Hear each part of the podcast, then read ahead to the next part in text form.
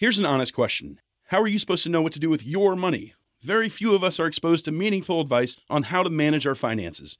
Even fewer have the means to get professional financial guidance. Betterment is a platform that was built to do something radical, to give accessible financial advice that puts you first. If you're like most Americans, your money is probably sitting in a savings account, likely earning you next to nothing. Maybe you have an investment account that you're not really sure what to do with. Betterment can help you make sense of what to do with your money. Investing involves risk, but you don't have to know the ins and the outs of the stock market to start investing for your future. Betterment's technology will put your money to work choosing the stocks and strategies that are right for you because we know you have other things to do. Betterment's platform can even provide guidance on what financial goals make sense for you. Give your money a new home with Betterment, peace of mind included. Download the Betterment app today. That's B E T T E R M E N T for the betterment of you. Pi, pi, es que cada ratico que pasa el viejito y me toca el pito. Pi, pi, pi, siempre vivo pendiente. Pi, pi, cuando el viejo me toca. Pi, pi, pi, siempre vivo pendiente. Pi, pi, cuando el viejo me toca. Pi, pi, pi, ya me tiene bañada con el pipi, con el pipi, con el pipi, con el pipi, me toca el pito. Hola amigos de la campechana, ¿cómo están? Sean bienvenidos a otro, otro show más, otro podcast. Eh, antes que nada, una disculpa por la hora. Sin embargo, eh, al parecer el buen Moy venía en camino. Creo que sufrió alguna vicisitud. Sin embargo, eh, pues hay que darle que es mole porque tenemos un poquito y bastante información sobre pues lo que se ha desarrollado durante estos días en la semana. Y pues vámonos tendidos. Pues como ven que el actual secretario de Educación Pública debe materias, el muy simpático. Así es. Eh, el titular de, esta, de, este órgano, que es la SEP, Esteban Moctezuma Barragán, tiene cédula profesional como economista por parte de la UNAM, pero eh, tras pasar por esa institución en la carrera de Derecho, quedó a deber materias eh, que hasta el momento pues le han impedido obtener su título. Eh, en una aclaración dentro de su declaración patrimonial eh, correspondiente al pasado 10 de febrero, el secretario refirió que estudió la carrera de Derecho y que debe presentar unas materias faltantes para concluir. Eh, su cédula en cuestión de la carrera de Economía lleva el número de eh, 05-31-192, expedida en 1978. Este funcionario cuenta además con una maestría en filosofía por la Universidad de Cambridge, eh, de la cual solo tiene la constancia.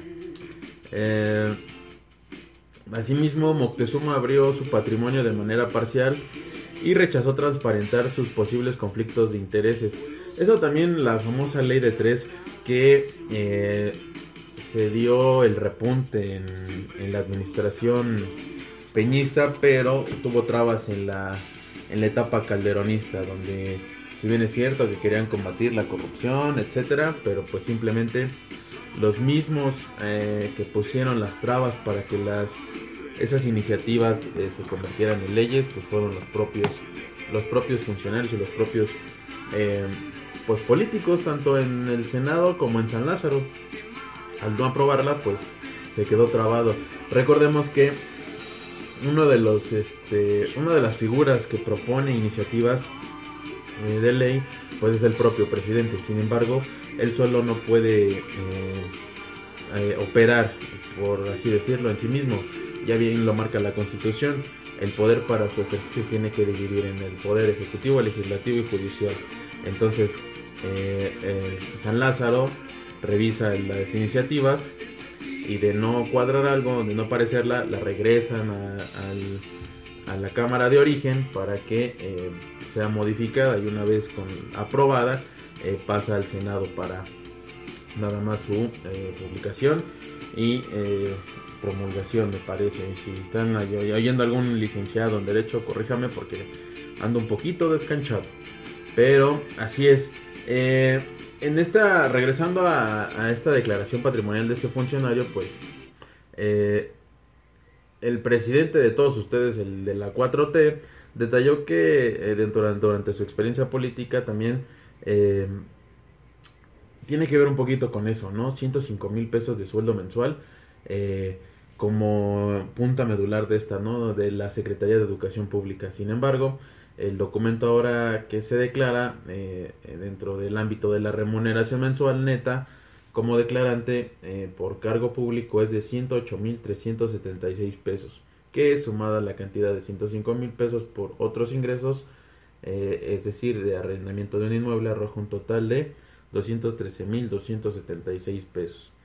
Eh, creo que el problema no es, o sea, ya viéndolo fríamente y objetivamente, pues todos son seres humanos, ¿no? O intentos de seres humanos.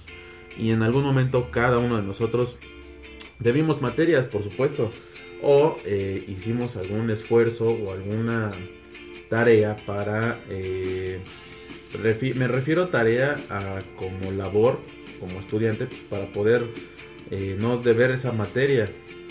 A lo que voy es que eh, el punto no es deber, sino concluirlas, concretarlas. Y en este caso, pues es un poquito en contra o es un aspecto negativo el hecho de que pues sea un funcionario que esté en activo, eh, tenga un cargo público, eh, sea la cara de una de las secretarías que conforman el cinturón, por así decirlo, de, del gobierno de la República y pues debas materias, sí, ok.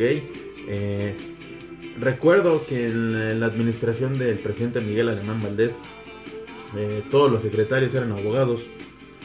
Eh, el perfil tal vez no vaya tan despegado, pero creo que no sé que tenga que ver la educación pública con la economía. Tal vez tenga alguna pieza medular o un punto vinculante, sin embargo creo que eh, el- la licenciatura en Derecho se va encaminado un poquito más a. Pero bueno, ahí está. Eh, hay varias cuestiones, ¿no? Que ningún secretario, funcionario, juez, magistrado, ministro de la corte o ningún funcionario puede ganar más que el presidente de entrada. Y por ende, pues tampoco deberíamos, deberían de deber materias, no yo ya pasé por eso. Eh, así es como la ven. Pero bueno, cambiando un poquito de tema, un poquito más positivo y en otro ámbito, eh, pues una noticia que nuestra amiga escucha este, estimadísima Ana Laura, pues sí nos dio retro y sí se nos la- no la habíamos contemplado en las campechanas anteriores, sin embargo, pues no la podemos hacer de- dejar de lado. Eh, y toda vez de que científicos del Instituto Politécnico Nacional eliminaron el 100% del virus del papiloma humano. Esto fue a través de mediante estudios moleculares eh, comprobando que el 100% de este virus eh, focalizado en el cervix uterino de 29 mujeres en la Ciudad de México pues fue erradicado. Eh, como les comentaba, mediante estudios moleculares se comprobó la eliminación de este virus eh, focalizado en el cervix uterino. Entonces, eh, este tratamiento fue a base con terapia fotodinámica, que es una técnica no invasiva, la cual puede ser un método eficaz para prevenir esta neoplasia, eh, que también constituye la segunda causa de muerte en mujeres en el país. Pues que se viene también en el marco del Día Mundial contra el Cáncer 2019, crea un mundo sin cáncer cervicouterino. Eh, la científica de la Escuela Nacional de Ciencias Biológicas, Eva Ramón Gallegos, eh, comentó que esta terapia fotodinámica, además de erradicar al virus del papiloma humano, que es un agente patógeno, que es la principal causa de cáncer cervicouterino, también elimina las lesiones premalignas del cáncer de cervix en una etapa muy muy inicial, como eh, se comprobó mediante un estudio piloto. Así que, eh, pues creo que lo que se destaca, aparte de poder erradicar ese tipo de virus que aqueja mucho al, sector eh, femenino en nuestro país, eh, creo que también hay que reconocer que pues los avances biológicos y médicos pues son en casa, en nada más y nada menos que México. Y eso pues es digno de destacarse y un merecidísimo reconocimiento al cual nos quitamos el sombrero.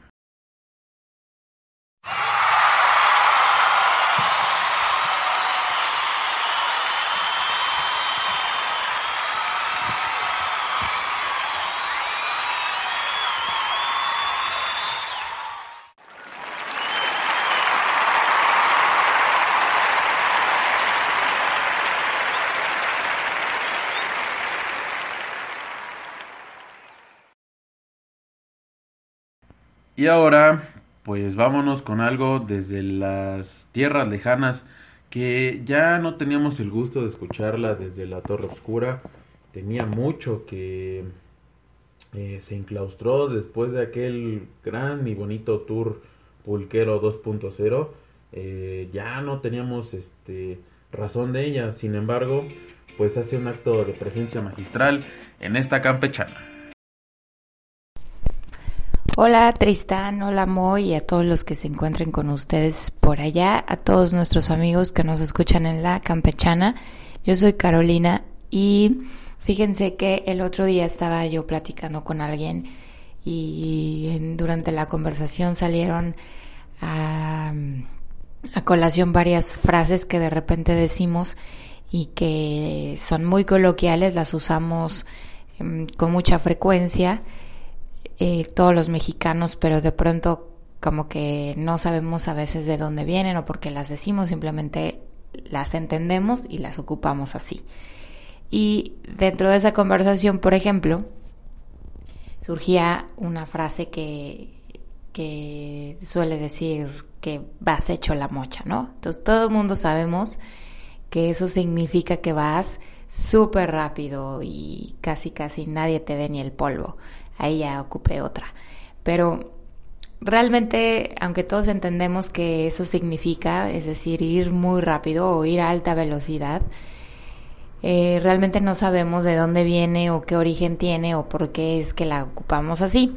Y pues obviamente son frases que se van diciendo de generación en generación y que como buenos em, eh, escuchas que somos imitadores de todos los comportamientos que tenemos alrededor, pues lo vamos replicando y la vamos ocupando, en fin, así, así funciona.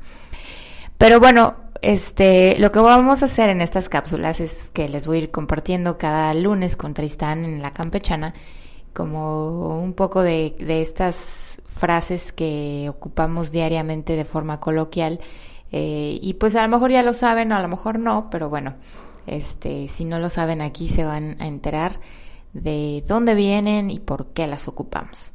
Esta frase en particular, así como la mayoría de todas las que vamos a estar escuchando, vienen de una época pasada, de una época antigua, mayormente de la colonia o de la revolución, donde se ocupaban estas, estas frases y que se han, han ido permaneciendo a lo largo del tiempo. Hecho la mocha, tiene que ver, pues sí, precisamente con la época de los ferrocarriles, la época revolucionaria donde había ferrocarriles para moverse por todo el país y eran pues locomotoras enormes, muy pesadas y por lo mismo muy lentas, porque pues requerían de bastante em, pues carbón y de bastante trabajo para mover esas, esos carros tan tan pesados.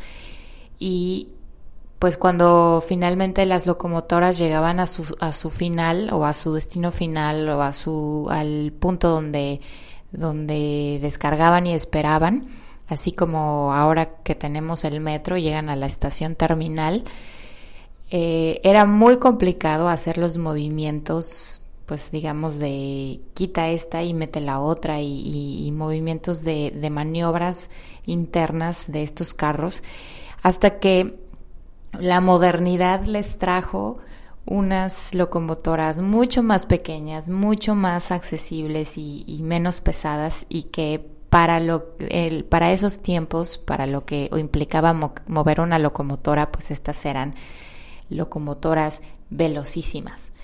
Y era una locomotora pequeña, realmente era un carro súper, súper pequeño que lo que hacía es que metía mucha eh, locomoción, por valga la redundancia, para, para hacer que esto fuera más rápido. Entonces, como no eran tan largas o tan extensas como una locomotora normal como se conocían en esa época, eh, decían que eran locomotoras mochas, o sea, cortitas. Entonces, pues de ahí viene la palabra mocha y eh, pues esas eran las, los carros que utilizaban para hacer esos movimientos y ya obviamente con el paso del tiempo y después pues se fueron volviendo locomotoras más, más compactas, más pequeñas, así como nos pasa en todos lados, como en los carros, como en todos los vehículos, eh, pero esas por ser pequeñas y por ser em, ligeras, pues eran mucho más rápidas. Entonces, em, pues de ahí empezó a, a salirse, a salir esta frase de que vas hecho como las mochas, o sea, como estas locomotoras pequeñas y pues como nos pasa siempre en la vida igual, que lo vamos acortando y lo vamos eh, utilizando lo más simple posible, entonces se quedó la frase vas hecho la mocha, es decir, vas súper, súper, súper rápido.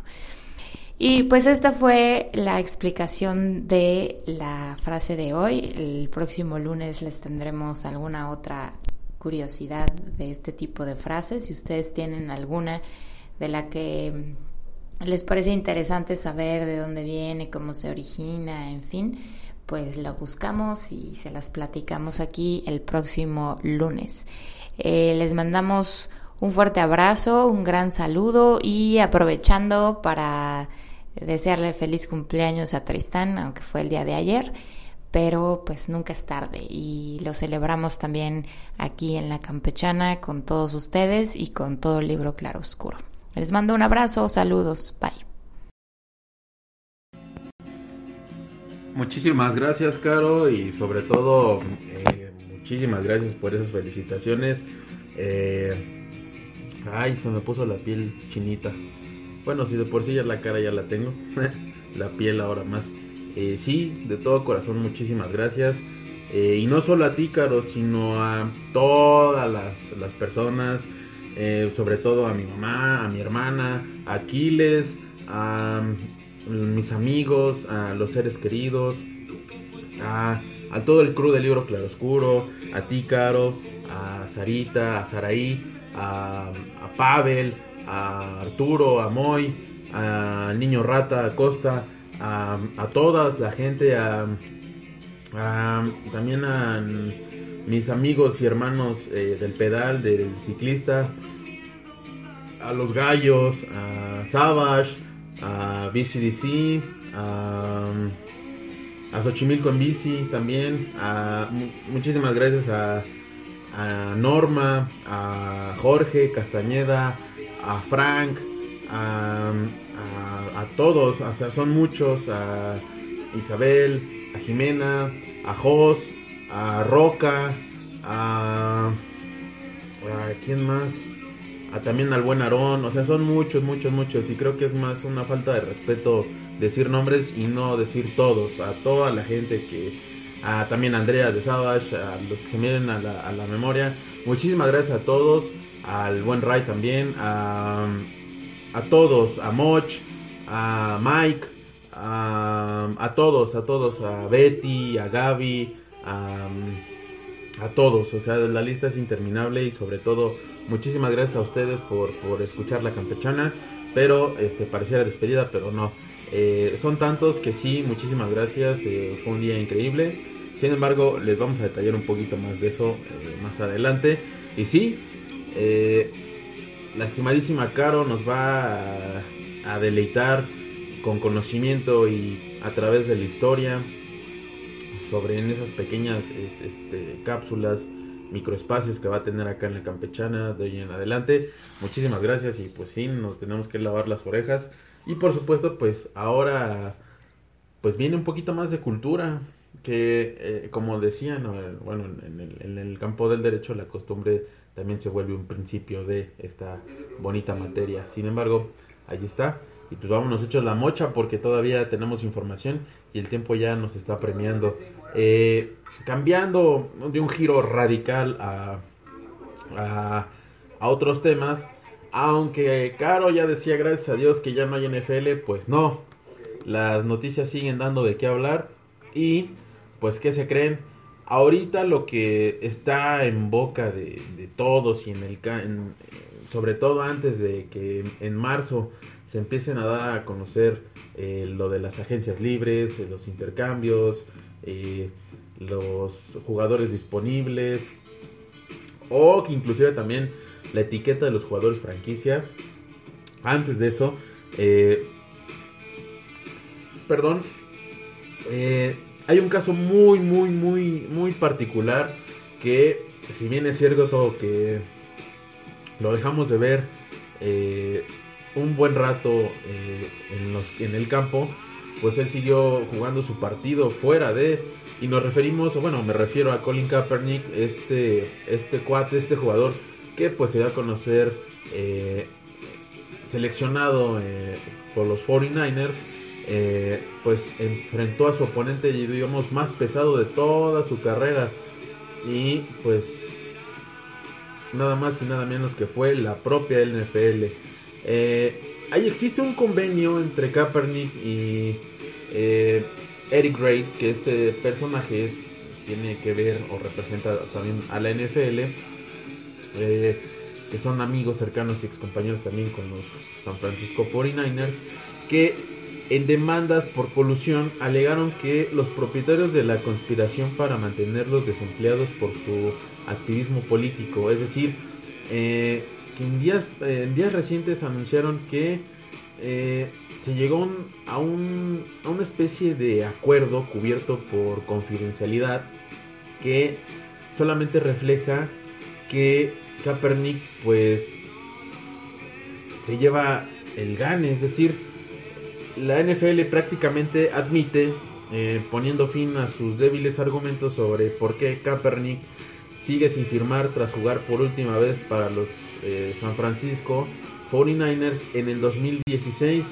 que fue el año en que Colin Kaepernick se mantuvo sentado y luego hincado para llamar la atención hacia la brutalidad eh, policíaca en el sentido de la opresión eh, racista, ¿no? Eh, Rey también fue uno de los primeros jugadores en hincarse junto a él. Eh, en la semana del Super Bowl en Atlanta, a inicios de ese mes, el comisionado del NFL, Roger Goodell, siguió ofreciendo una versión corporativa, esencialmente alegando o argumentando que ningún equipo cree que Colin Kaepernick sería capaz de ayudarles a ganar. Hay que destacar que, o poner sobre la mesa que una cosa es ofrecer ese tipo de versión a los medios y la otra totalmente distinta, que es convencer a un mediador de que ninguno de los 32 equipos de la NFL se puede beneficiar con los servicios eh, y de emplear un pasador que ha iniciado 58 partidos. Eh, de tal manera que alcanzara un Super Bowl, que fue la, la final cuando los hermanos Jarbo se enfrentaron, los, los Ravens de Baltimore contra los 49ers de San Francisco, que ese duelo se caracterizó también porque en el domo de los Saints de Nueva Orleans se fue la luz durante por lo menos creo que 30 minutos. Sí, se recuerdo bien esa parte. Eh, este cuate al menos tiene 31 años de edad y todavía posee la cuarta mejor relación touchdown contra intercepción en la historia de la liga. Sin embargo, eh, las acciones de Kaepernick tuvieran una repercusión tan así que hubo una audiencia en algún momento de lo que va del año y la NFL enfrentaba la posibilidad de una pérdida financiera masiva por la responsabilidad en caso de perder. Eh, al fin, la NFL se dobla y llegan al acuerdo eh, al profesor de Derecho de Stanford, William B. Gould, ay, cuarto. Es decir, es un especialista en derecho laboral y ha seguido de cerca los hechos alrededor de las acciones de Kaepernick y Reid y pues no le sorprendió la estrategia de, la liga, ¿no? Al final la NFL, que es una de las ligas más poderosas del planeta, pues posee recursos financieros eh, inagotables. Recuerdo que el señor este eh, Roger Goodell decía, ¿no? Que su salario era de un dólar al día, cosa que es mentira. Eh, a la hora de también del, litigio, pues cuenta con abogados de, primera, ¿no? Y eh, al momento de que viene la controversia, pues se cae, se desplomó. Eh, al grado de que la NFL haya acordado con Kaepernick y con Reid, quienes sostuvieron que los propietarios intentaron arruinar sus carreras porque eligieron llevar los reflectores a la injusticia social, que esto fue una imagen horrible para el comisionado y que pues eh, la gente que, con poder adquisitivo pues no, no servía de mucho, ¿no? El hecho es que la liga encontró esta opción más viable para seguir peleando, revelando el nivel de la preocupación acerca de la situación de estos, de estos dos jugadores, ¿no? Al final del día, eh, eh, Kaepernick renuncia a su carrera como jugador del NFL, sin embargo, pues tendría una retribución económica. Muchos dirán que es como una especie de eh, interés, ¿no? O materialismo. Pero sin embargo, eh, creo que el fondo es lo que está demostrando es que eh, se puede domar a una bestia, a un monstruo que es llamado la NFL, ¿no? al final del día este, este acuerdo se encripta y pues no serán revelados los detalles de cómo fue la situación de que al final, recordemos que Kaepernick pues, fue congelado literal desde el 2016. Entonces, creo que es un avance para... Eh, al final como, como tal, eh, si bien es cierto que Roger Goodell luego parece ser como un mediador, pues no. Está más a favor de los, de, las, de los equipos que de los propios jugadores. Y tan así que pues llegaron a, a, a una instancia más, más este, más de impacto, es decir, pues, ante los tribunales y la propia NFL pues dobló las manos. Eh, el marcador quedó Colin Kaepernick 1, la NFL 0. Entonces habrá que ver también en el desarrollo de, del transcurso cómo se acomodan las situaciones con eh, demás eh, hechos casuísticos que devengan de otros jugadores que al final quizá no puedan tener un fin positivo o un retiro eh, tranquilo sin que haya algún tipo de escándalo, ¿no? Pero bueno, ahí está la, nota, un poquito me, explayé, pero sí es, es, una, es un hecho que trasciende, ¿no? De, de las canchas. Pero bueno, pasando a otros temas más agradables, pues creo que algo de lo que tiene bonito febrero y que tiene que es el mes más corto del año es que como cada año se viene la, eh, una edición más de la Feria Internacional del Libro en el Palacio de Minería, que se va a llevar a cabo eh, del 21 de febrero al 4 de marzo del 2019 y que el estado invitado en esta ocasión es el estado de Nuevo León. Las jornadas juveniles eh, serán el 25, 26 y 27 de febrero, donde pues estarán ahí todas más de un buen de editoriales. Yo, yo tengo este un, tengo muy bonitos recuerdos de esa feria. Os he encontrado libros que no los he encontrado en ningún lado. Que eh, reitero, creo que ya en campechanas pasadas quien nos ha seguido, pues les hicimos hacer los comentarios, la reseña de eh, Zodiac, este libro que fue comentado para el Club de los Chatulus y que eh, tuve la fortuna de encontrarlo en una feria del Palacio de Minería. Eh, se viene, es la edición número 40. Eh, la información, como saben, 15 pesitos de lunes a viernes, sábados y domingos 20 pesitos. Y la entrada gratuita va a ser para niños menores de 6 años y a personas con capacidades diferentes. Recuerden que la dirección es en Tacuba 5, en el centro histórico. el teléfono será para cualquier duda, aclaración o información, el 5512-8723. También tienen disponible un correo electrónico, es filminería.gmail.com para cualquier duda o aclaración. Échense un clavado a la página en internet, que inclusive ya con estas nuevas tecnologías, eh, el programa de actividades culturales lo pueden descargar en PDF para que no se pierdan detalle de las conferencias, presentaciones de libros, eh, debates, mesas de, discusión y toda la, toda la, cobertura que eh, deviene de este bonito evento. Eh, eso sí, recuerden que si bien es cierto que los libros aún es una tecnología rústica, sin embargo aún son un poquito onerosos, dependiendo las editoriales, por supuesto, y obviamente también como la gente especializada en libros sabrá que pues los libros traducidos o importados pues son un poquito más caros todavía de lo que eh, podemos encontrar. Así que eh, no se depriman, eh, rompan el cochinito y creo que vayan la pena. Eso sí, tengan en consideración que vayan con mucho tiempo de sobra.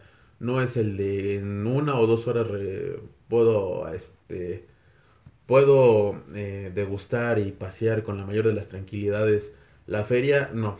Eh, creo que eh, un, un evento de esta índole, de esta naturaleza, merece un poquito más de tiempo y dedicación, al grado de que pues también puedas disfrutar de todos los títulos que puedas ver o que puedas este, eh, captar, porque son muchos, son demasiados, sin embargo pues creo que hay que darle un poquito de, tiempo, de dedicación, con el tiempo un poquito más, más eh, de sobra, más sobrado, para que pues disfruten, creo que esa es la final de todo, y el plus pues es eh, adquirir algunos libros que en otro lado no los encuentres, pero bueno, vamos a estar ahí, a ver si nos da chance. Vamos a, a pedir eh, un poquito de partida presupuestal al Libro Claroscuro para que eh, nos manden como corresponsales y a ver qué, encontramos. Y vamos a poder hacer, eh, si se puede, una pequeña cobertura especial desde la Feria del Palacio de Minería en alguna de las campechanas que vengan posteriores a esta. También quiero comentarles que el pasado domingo se llevó a cabo una rodada eh, al desierto de los leones eh, que varios amigos y hermanos ciclistas, entre ellos los gallos, eh, los sprockets, a, a hermanos del pedal también independientes, pues se congregaron para hacer esta rodadita de entrenamiento que la verdad sí es un poquito demandante, por no decir bastante. Sin embargo, también eh, recuerden que eh, fue una rodada de entrenamiento rumbo a la del 24 de febrero, que también es domingo. Y es la siguiente rodada con el clan intergrupal ciclista, que eh, pues sí va a estar demandante también. Que el destino es el ex convento de Chautla en el estado de Puebla. Y recuerden que este evento es meramente gratuito.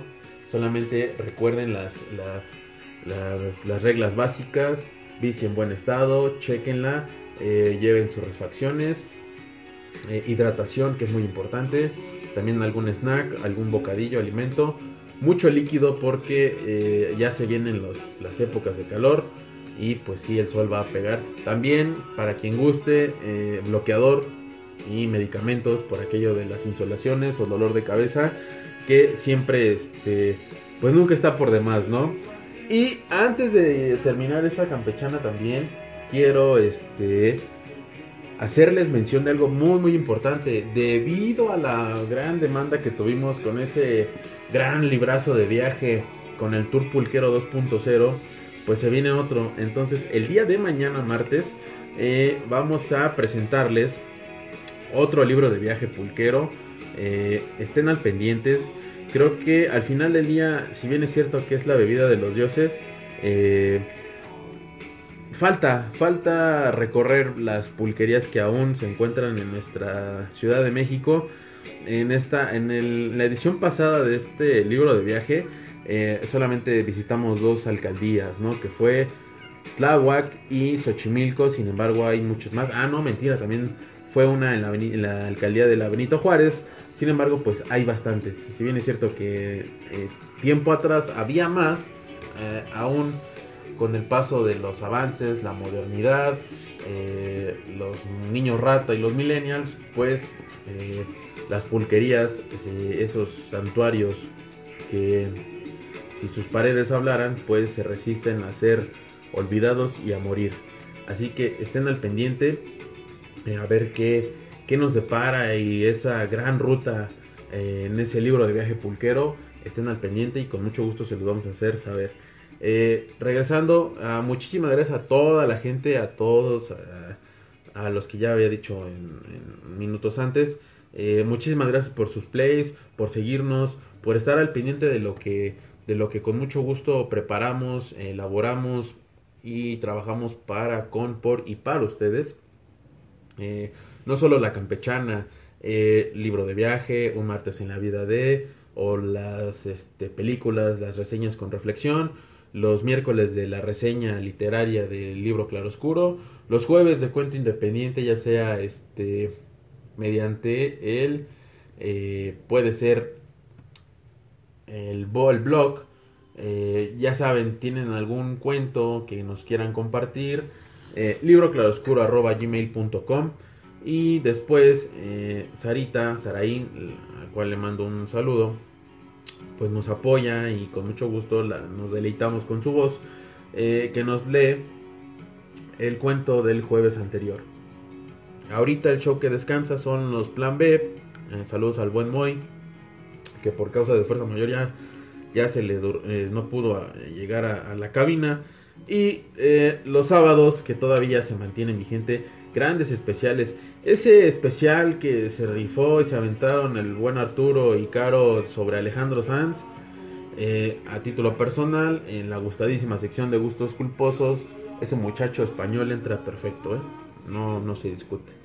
Pero bueno, eh, también esperen un, show que estamos cocinando. Lo hemos estado retrasando, pero por causas de fuerza mayor eh, no ha salido.